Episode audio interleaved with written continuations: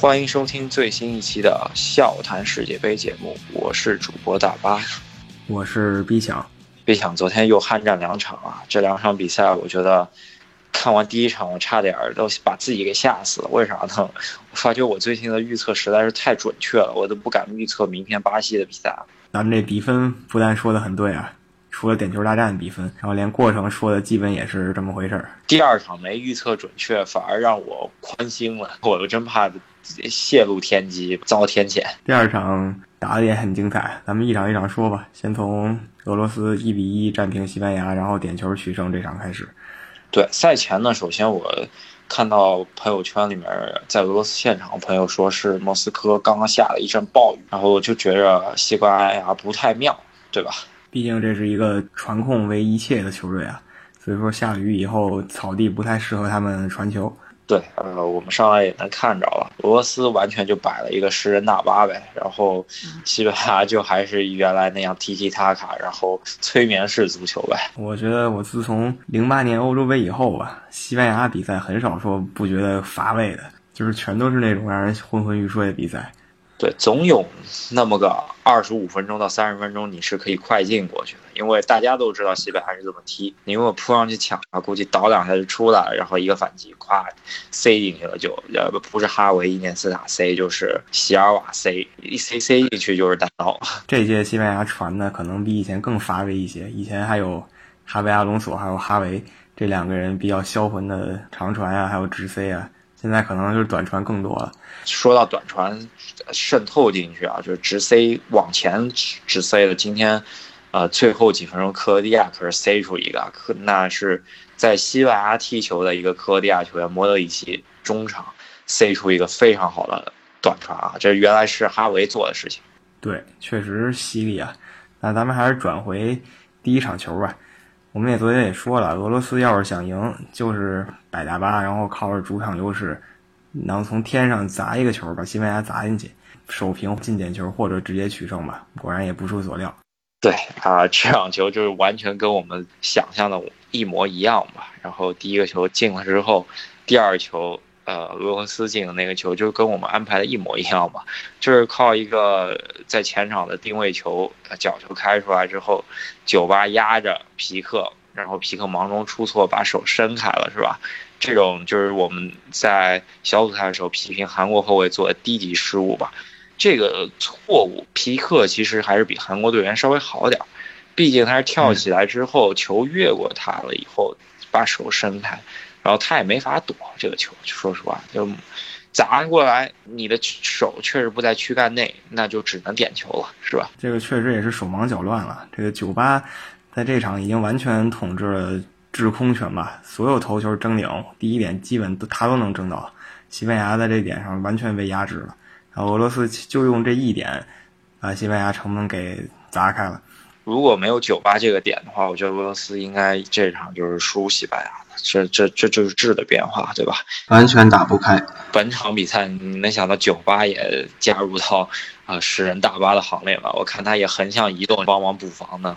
是，然后还是得吹一波俄罗斯的老门将，也不是很老吧？阿金菲耶夫，这是没记错的话，十年前欧洲杯就有他。然后当年欧洲杯俄罗斯是被西班牙虐了两场。但是时过境迁啊，什么阿尔沙文啊，这些大牌全都撤了，他还在场上继续为俄罗斯拼搏。对，还有中后卫老老中后卫从退役了给人找回来，然后这场比赛还点球进了一个，很稳。然后总之感觉其他可以说的也不是很多了。西班牙和俄罗斯打的就是各自的风格，俄罗斯控球率基本是没有吧，然后传球可能连西班牙的四分之一、五分之一都不到。还是要说一下，确实有点疲劳，在定位球的防守中间，让拉莫斯到底这球是他乌龙啊，还是拉莫斯给磕进去了？在赛后的统计，那球是拉莫斯跟他争抢时候把他抱摔了吧，或者说是直接把他拽一跟头，也不知道怎么那么巧啊，就正好砸那老中卫脚后跟上，这真的是一点办法也没有的丢球。其实，其实拉莫斯自己也想。够那个球吧，踹那个球，然后正好踹着老中卫的脚上，然后他的脚后跟碰着了球，然后等于间接把球这球给踢了。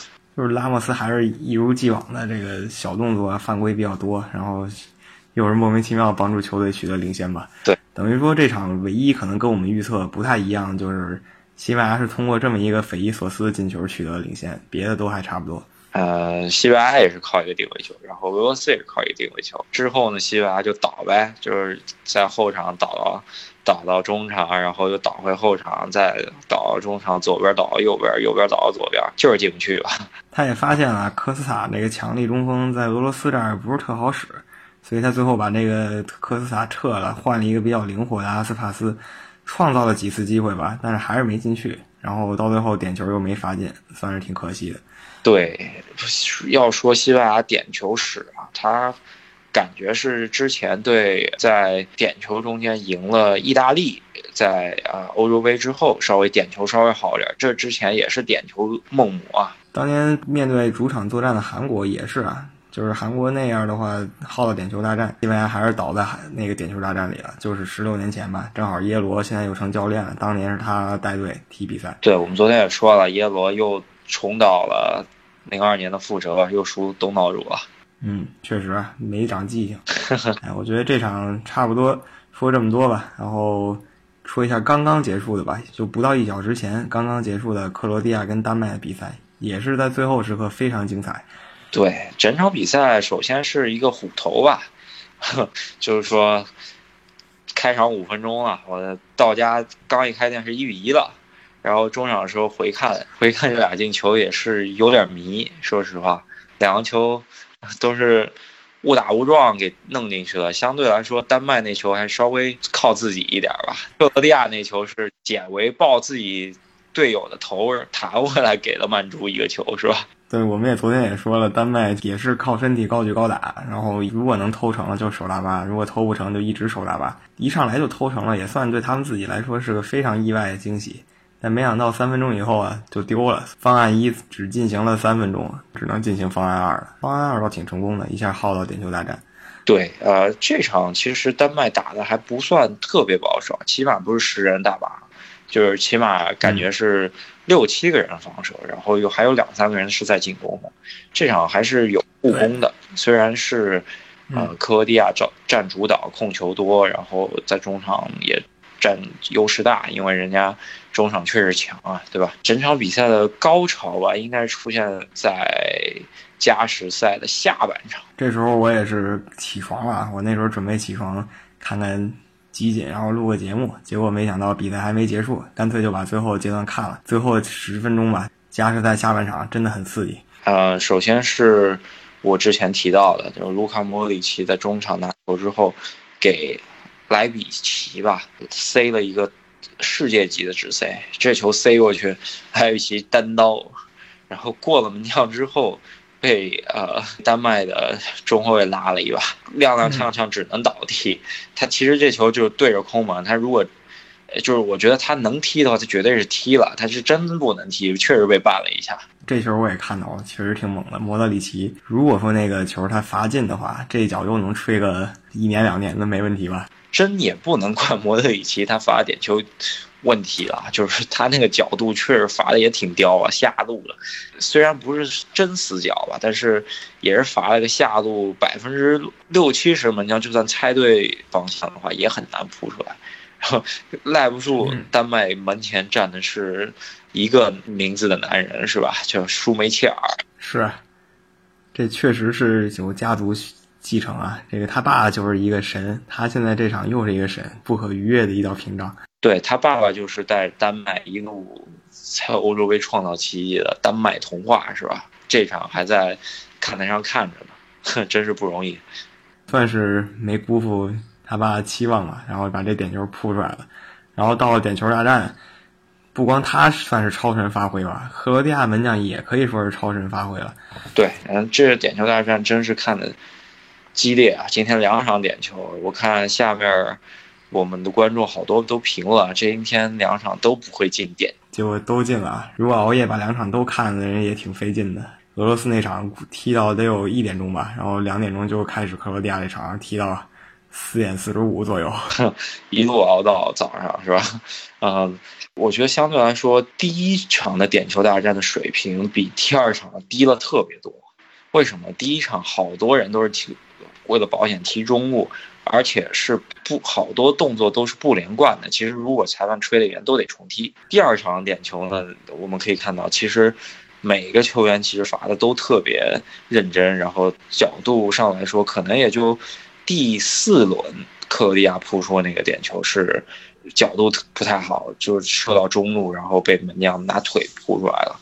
那几个都是猜对了方向，然后角度、高度都还是比较屌的，然后真的是两个门将真的超神发挥。比较神奇的是，今天出场的四个门将，唯一没有超神发挥的，居然是最强的德赫亚了。就是说，按平时实力来看，其他人都是打出了超水平的能力。